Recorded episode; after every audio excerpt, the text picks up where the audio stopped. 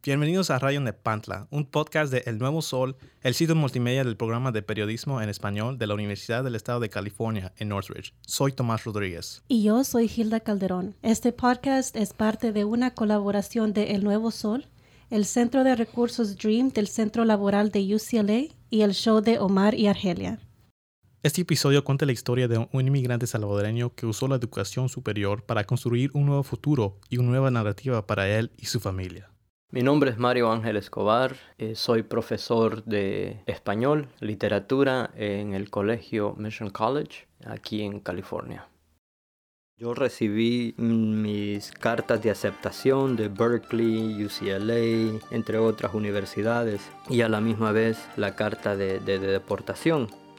Eh, llega un momento donde uno tiene que perder el miedo, aceptar todas las posibilidades, bien sean negativas o positivas afrontarlas con valor y con principios. Yo sabía de que si me salía de la escuela no iba a tener un buen trabajo, en primer lugar porque no contaba con los documentos y también estaba la posibilidad de que me iban a sacar del país. Entonces empiezas a elaborar varias metas. Mario nació en El Salvador en 1978 pasó su niñez en uno de los tiempos más violentos en Centroamérica, la guerra civil en El Salvador. Como muchas personas, Mario tuvo familiares tanto entre los militares como entre los guerrilleros. Le preguntamos qué cosas vio en su país, pero nos explicó que no es tan fácil contarlo. Esa es una, una pregunta que requiere tiempo para responder, porque a través de los ojos de un chiquillo uno ve cosas que no tiene que ver a esa edad. La guerra en principal, muertes, todo un desorden, todo un caos social bastante, bastante fuerte. No muy fácil de, de comunicarlo. Mario decidió salir de El Salvador y migrar a Estados Unidos en busca de asilo político. Llegué a la edad de 12, 13 años, eh, si recuerdo bien. Fue en el principio de los 90, eh, la razón por la cual decidí emigrar fue por la guerra, la situación política, sociopolítica que se estaba dando en ese momento. Decidí salir del país. Mario no sabía que el país al que estaba emigrando jugó un papel muy importante en la guerra salvadoreña. Estados Unidos le dio las armas a los militares y les enseñó cómo combatir en la famosa Escuela de las Américas. Eh, la injusticia, yo creo, que no solo era por la inserción ideológica de, este país, pero también eh, había un descontento político entre la sociedad. Llevó a, a, que se armaran y tuvo como resultado una guerra civil que duró 14 años o más de 14 años, ¿no? porque la revolución empezó a formarse a principios finales de los 70 pero El Salvador ha sido un país que siempre ha estado en, constante lucha política, social, ¿no? De hecho, también me, me atrevería a decir que hubo guerras culturales de las cuales no se mencionan. Decidió dejar su país de origen atrás y embarcarse en un nuevo futuro hacia el norte. Iba a reunirse con su mamá, pero Mario se encontró otra vez en el centro de los disturbios políticos, esta vez en Estados Unidos cruzamos el, río. La primera vez no, nos agarraron, nos agarraron en, San Diego. Llegamos a la ciudad de San Isidro, un enero. Esa fue la primera ciudad, entonces llegamos a Los Ángeles, de Los Ángeles decidimos irnos a Washington, D.C., pero luego nos regresamos porque en Washington, D.C. 1991 se dieron los, los disturbios conocidos como the Mount Pleasant Riot, Llegamos a Los Ángeles y en el 92 pues también, ¿no? Se, eh, se dio otro disturbio, entonces era un poco surreal la cosa, eh, emigrar de un país donde eh, constante caos social y, luego llegar a este país y tener esa misma experiencia no ayuda a, cerrar esas heridas. Muchos niños inmigrantes vienen con el deseo de seguir estudiando, pero Mario nunca tuvo la oportunidad de empezar sus estudios en El Salvador. Bueno, para empezar, yo no había estudiado. Yo estudié segundo grado de parvularia en El Salvador. No tuve educación formal. Mi educación creo que fue más a través de mi abuelo por parte de una institución. A pesar de su situación, Mario anhelaba estudiar. Al llegar a Los Ángeles, trabajé como todo inmigrante en la jardinería, no en restaurantes, pero siempre tenía esa necesidad de querer estudiar, entonces empecé la high school aún no teniendo récord educativo. Me inscribí en, o me matriculé más bien dicho en la escuela Thomas Jefferson High en 1994-95. Mario por fin empezó su carrera educativa pero las leyes anti-inmigrantes en California le impidieron perseguir sus sueños.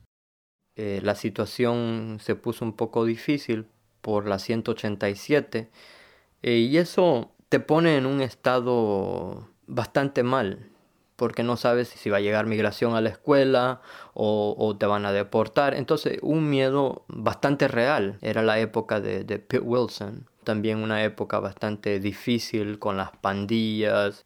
Decidí salirme de la high school en el 96.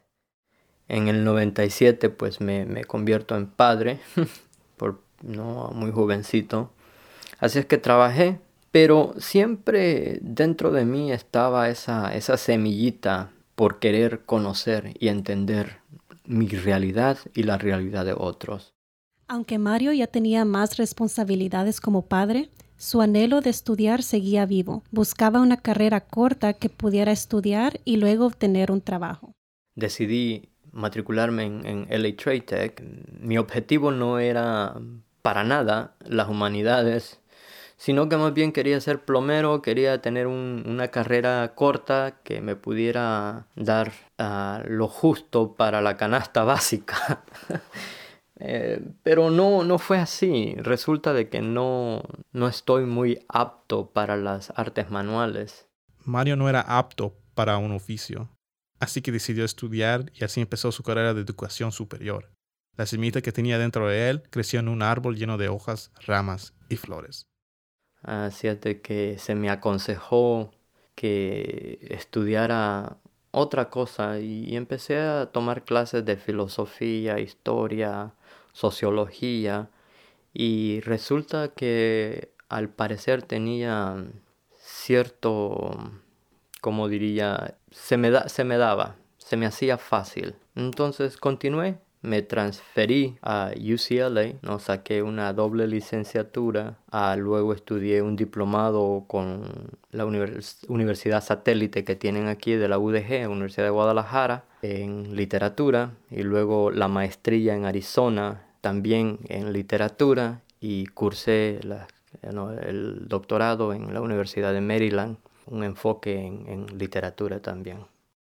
Fue fácil para Mario sacar buenas calificaciones, pero ser indocumentado no le ayudó.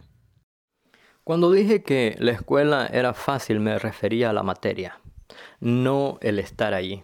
El estar en esa institución significa todo un cambio de pensamiento, todo un cambio sociocultural. Porque en primer lugar era, era una persona indocumentada, no, no, no, no contaba con los documentos, ¿no? con la legalidad que requería para obtener las becas o, o, pasantillas. De hecho, se me negó, se me negaron varias becas. Eh, aún después de haberlas ganado, se me negaron las becas. Una beca de 10 mil dólares o otra de 15 mil. Era bastante difícil, lo suficiente para desanimar a cualquier persona.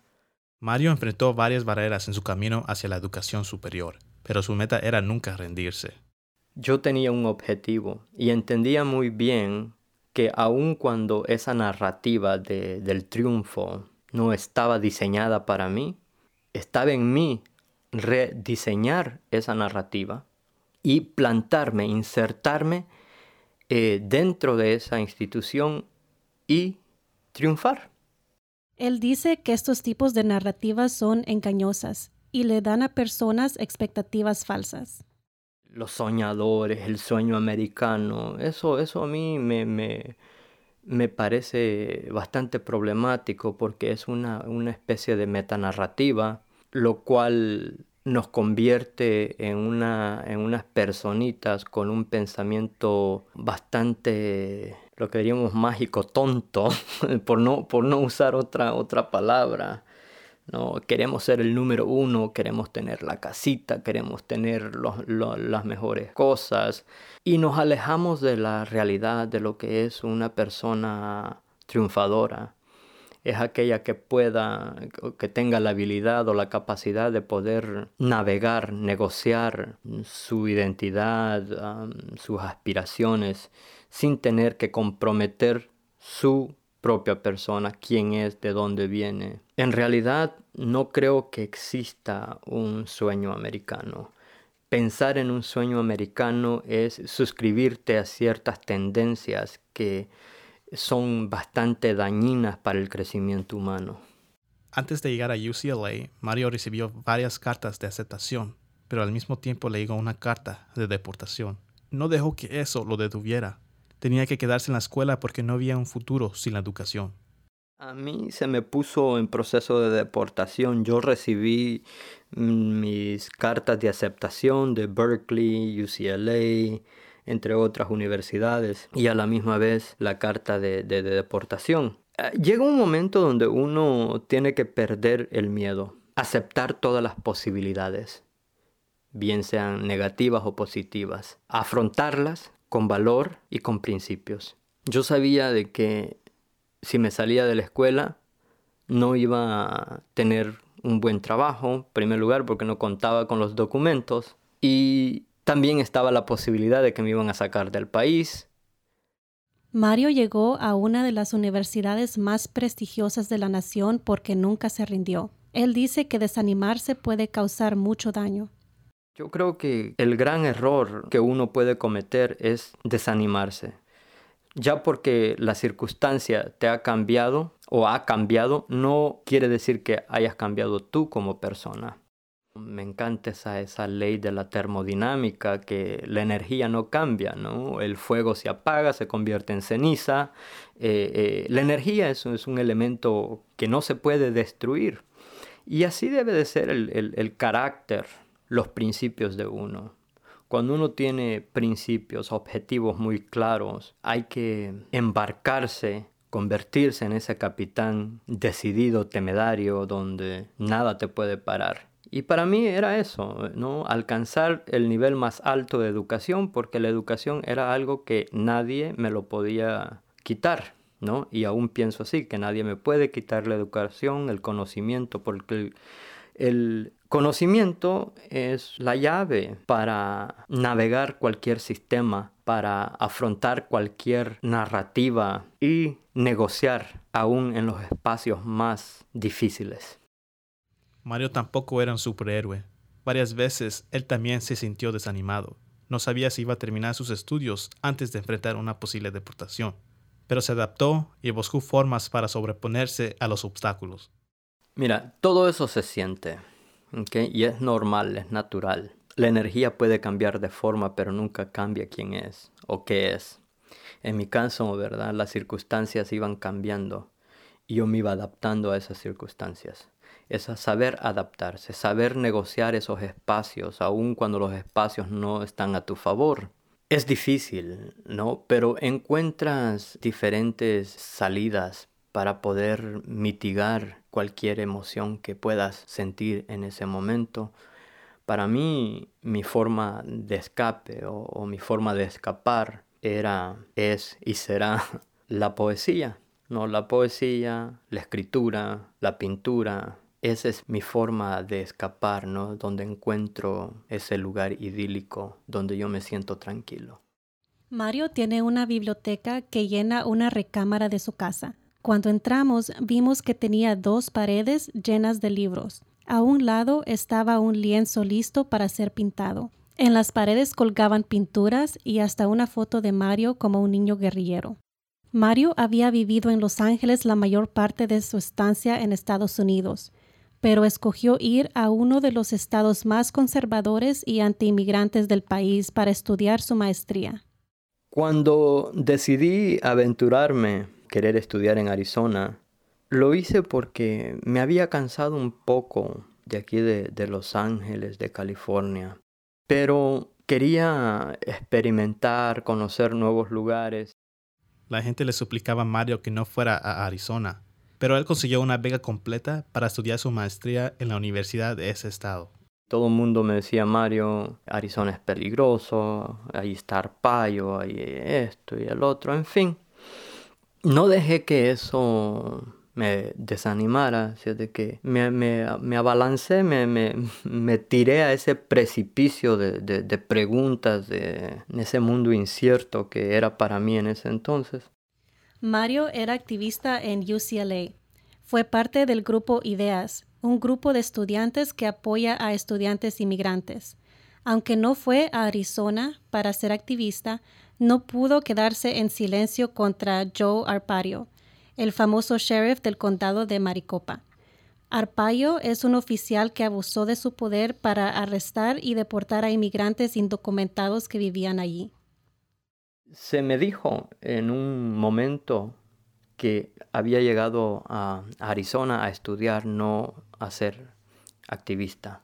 Se me acusó de ser activista, no, porque empecé a organizarme en Arizona también en contra de, de Arpaio. Hubo ocasiones donde me paró el sheriff, llamaron a migración. Aunque Mario era inmigrante, tenía el beneficio de tener asilo político, pero él se sentía menos como salvadoreño.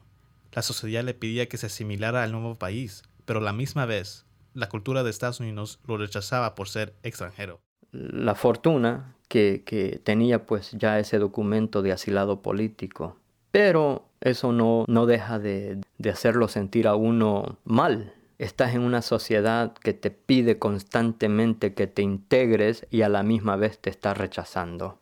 Eso crea un vacío bastante, un vacío existencial, ¿no? Una crisis existencial donde dices, bueno, ¿me quieres o no me quieres? Y cada día que pasa te vas sintiendo menos, en mi caso, menos salvadoreño, Mario se dio cuenta que su identidad era una mezcla de varias identidades, pero la usó para su beneficio. Tomó este espacio nuevo con mucho orgullo. Uno crece, o sea, un día te puedes decir, puedes decir, bueno, es que yo soy salvadoreño, nací allá, pero te das cuenta de que todo tu bagaje cultural es más mexicano que, que salvadoreño, y luego llega otro momento donde dices, bueno, te dicen tus amigos mexicanos, no, eh, eres más chicano que, que, mexicano y luego te dice un americano cuando vas a otro lugar así como Maryland, ¿no? Mi experiencia en Maryland, dice, no, no, tú suenas bastante uh, en East LA chicano boy. Entonces dice uno, ay caray. Entonces te das cuenta de que eres una mezcolanza, ¿no? Que eres un parte de un proceso, de unas circunstancias. Y logras aceptar cada pedacito de lo que eres y entenderlo desde un punto, ¿cómo te podría decir? No ideológico. Y sí, creo que sí podríamos decir ideológico, ¿no? Porque usas eso como un arma para poder abrirte espacio. Después de haber estudiado su maestría en Arizona, Mario otra vez se dirigió a la Universidad de Maryland en busca de su doctorado. Pues entré al doctorado, se me dio una beca, esa beca era no solo por mis calificaciones, sino también por lo que había escrito. Ya tenía ya un librito o dos libritos de poesía, pero a la academia es un lugar que puede ser asfixiante. Estas son estructuras y dentro de estas estructuras se manifiestan narrativas que no están diseñadas para ti. Entonces entras en crisis y todo eso, pero continúas, en fin. El camino de Mario nunca fue fácil. No era ciudadano, así que no pudo tomar ventaja del apoyo financiero para estudiar en la universidad. Con la ayuda de la ley AB 540, pudo pagar sus cursos como residente de California, pero no fue todo fácil para él. Sí califiqué como AB 540, pagué in-state tuition, pagué la cuota que se tiene que pagar en el estado cuando estaba en el colegio comunitario. Y eso es otro, otra cosa que fue bastante difícil, ¿no? Porque con familia, trabajar, a veces no entraba al trabajo bien, bien noche, salía casi de madrugada, me iba a estudiar, habían días que no, no te encontrabas con el ánimo, pero luego te dabas cuenta de que tenías responsabilidades o que uno tiene responsabilidades y eso se convierte en el motor. Este motor de motivación lo llevó del colegio comunitario hasta las universidades más importantes de la nación. Aunque tardó un poco en encontrar trabajo, Mario regresó a Los Ángeles y empezó su carrera como maestro.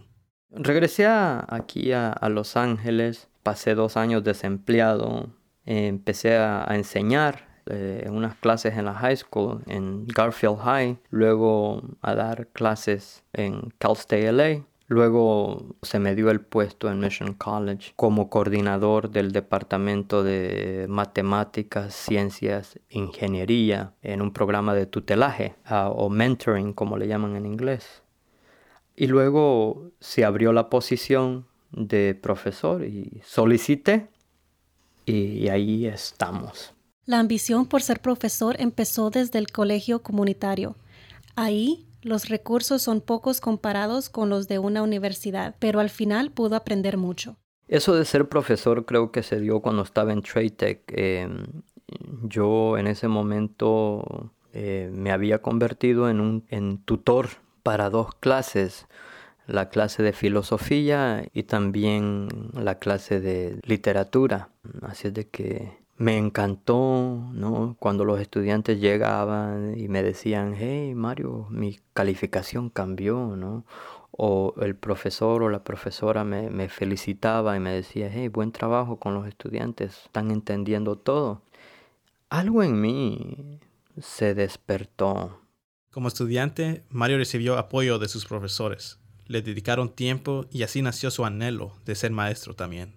Era el deseo de ser maestro, no solo por querer enseñar, sino porque también hubieron maestros en, en mi vida que me dedicaron el tiempo. Yo creo que es lo mejor que le puedes dar a un estudiante. No es en sí la materia que le estás enseñando, sino darles el tiempo, abrir el espacio para que ellos puedan comunicar o comunicarse quiénes son, de dónde vienen, dónde están y hacia dónde van, ¿no? Usar ese capital propio que tienen.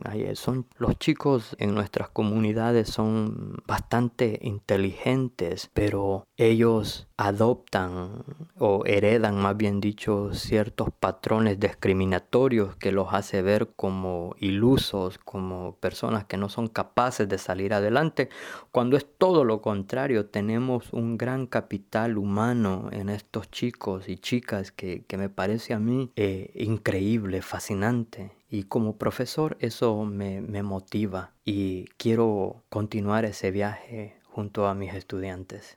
Como padre y educador, Mario cree que lo mejor que puede hacer es enseñar a sus hijas el camino que él mismo hizo hace muchos años.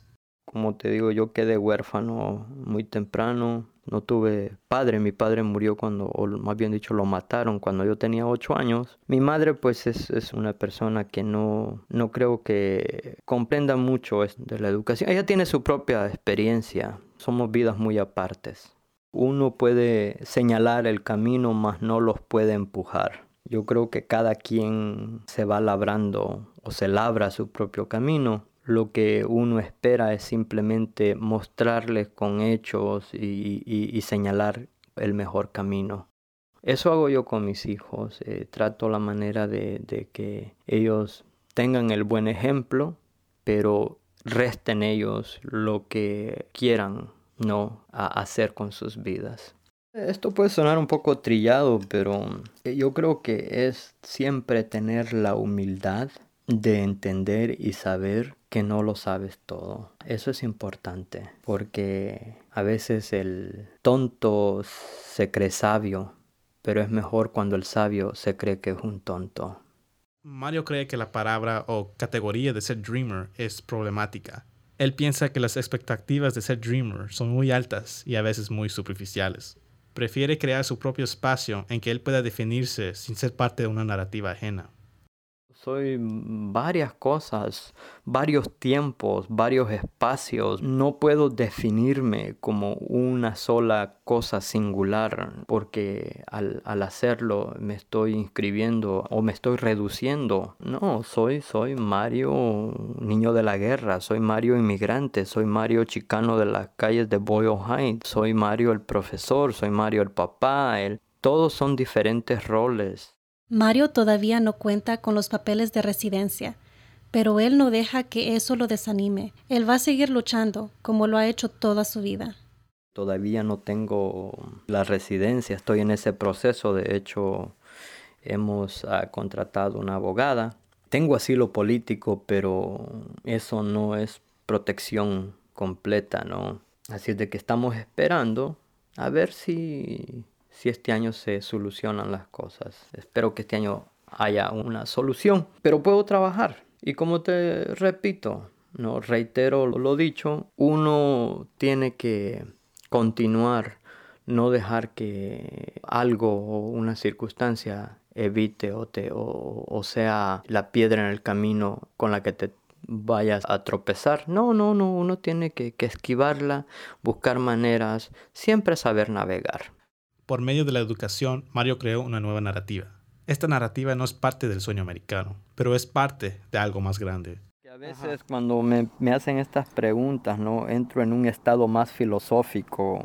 Y es algo que, me gusta, ¿no? Caminar así, escucha, escucha, ¿no? Sentarme debajo de los árboles aquí y meditar. Yo creo que más que el sueño americano es el sueño humano, no poder desarrollarse, poder crecer, tener el espacio, los recursos para crecer. El momento que le niegas los recursos, eh, eh, limitas el espacio para que el ser humano crezca, ahí ya estamos robándole algo, algo muy valioso, y es la dignidad, dignidad humana. Muchas gracias por escuchar a Radio Nepantla, la voz que traspasa fronteras. Los invitamos a escuchar el resto de la serie Dreamers, redefinir el sueño americano. Ahí contamos las historias de los jóvenes que están luchando para hacer realidad el sueño colectivo de los inmigrantes. Visítenos en nuestro canal de SoundCloud, El Nuevo Sol, o en nuestra página web elnuevosol.net. Si quieres saber más de los jóvenes indocumentados, visite la página web del Centro Laboral de UCLA, labor.ucla.edu. Esta fue una producción de El Nuevo Sol, el proyecto multimedia en español de la Universidad del Estado de California en Northridge. Producción y edición, Tomás Rodríguez. Voces de Tomás Rodríguez y Hilda Calderón. Composición y producción musical de Alex Bendaña. Soy Hilda Calderón. Y yo soy Tomás Rodríguez. Hasta la próxima.